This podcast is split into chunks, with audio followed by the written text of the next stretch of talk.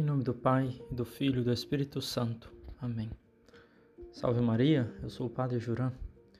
No Evangelho de hoje, nós meditamos a, a passagem do Pai Nosso, né? onde Nosso Senhor ele nos ensina a rezar. Nos ensina a rezar dirigindo a nossa oração ao Pai, ao nosso Pai Celestial. E é interessante como Nosso Senhor, ele, depois de falar da oração do Pai Nosso, depois de nos ensinar como rezar, ele volta em uma parte do Pai Nosso. Né? Ele volta nessa parte onde ele fala do perdão. Perdoai-nos, Senhor, as nossas ofensas, assim como nós perdoamos a quem nos tem ofendido. Realmente, no, nosso Senhor, conhecendo bem a natureza humana, conhecendo bem as nossas dificuldades, ele volta né, a falar do perdão, porque ele sabe da nossa fraqueza. Nosso Senhor, ele conhece perfeitamente o homem, ele que também foi homem, é, em tudo igual ao homem, falava São Paulo, menos no pecado, é claro. Mas ele conhecendo a natureza humana, ele sabia da nossa dificuldade do perdão. E podemos pensar, mas padre, não, eu não. Eu tenho um temperamento mais tranquilo, eu não, não tenho muita dificuldade de perdoar. Mas é uma coisa que a gente sempre tem que ficar muito atento. Porque pode ser que por pequenas coisas a gente não perdoa o nosso próximo, né? Às vezes por uma pequena injúria, algum pequeno mal que fez para nós, seja o nosso familiar, os nossos amigos, a gente guarda isso, às vezes no mais profundo do nosso íntimo, e a gente não perdoa de todo o coração. Né? Ele fala, Nosso Senhor, de fato, se vós perdoardes aos homens as faltas que eles cometeram, vosso Pai que está nos céus também vos perdoará. Mas, se vós não perdoardes aos homens, vosso Pai também não perdoará as faltas que vós cometestes. É muito forte essa palavra de nosso Senhor.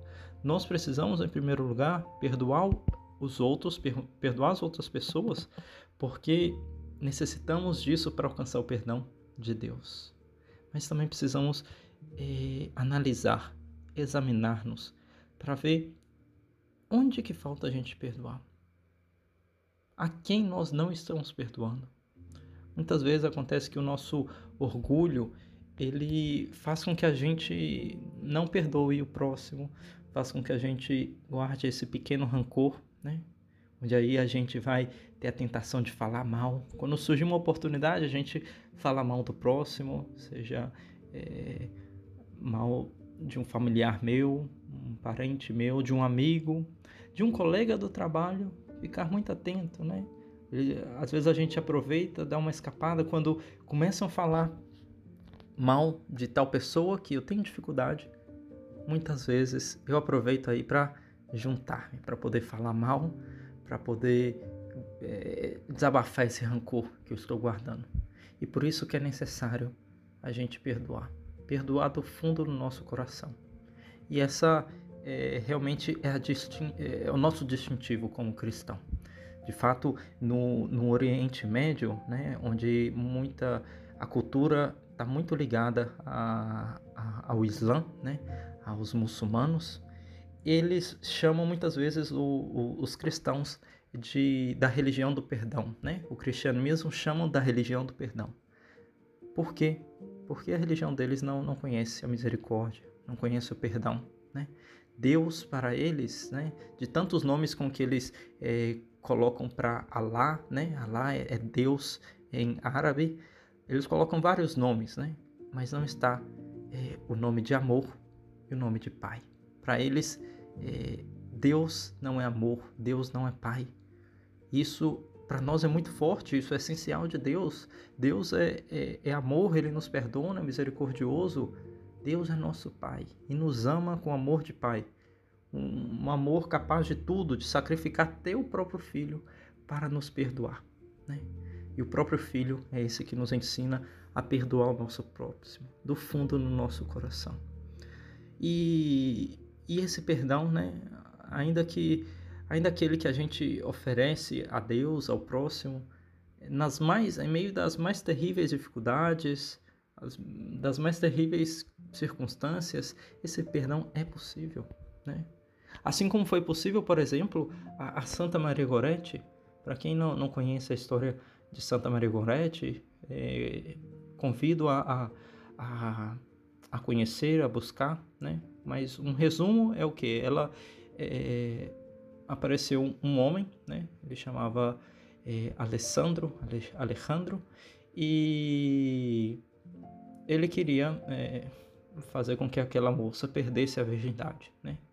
E, e ela, realmente querendo guardar a virgindade, disse não. E o que, que ele fez? Apunhalou ela diversas vezes é, com, com uma ponta de ferro, né? É, foram 14, 14 é, vezes que perfurou essa menina, que não te, que, que era nova, né? Realmente, é, eu não lembro a idade dela, mas era uma jovem, uma pequena jovenzinha. E, e no hospital, né? Ela já agonizando, essa pequena Maria Goretti, ela é chamada um sacerdote para poder atender ela. E o sacerdote pergunta, né? É, você está disposta a perdoar o teu assassino? Ela fala sim. Sim, ela diz. E supera aí toda essa repugnância humana. O homem que foi o assassino que, que, que apunhalou ela com, com faca, com, com ferro, que ia, que ia matar ela, era um assassino. E ela falou sim. E não somente perdoo ele, mas também quero ele comigo no céu.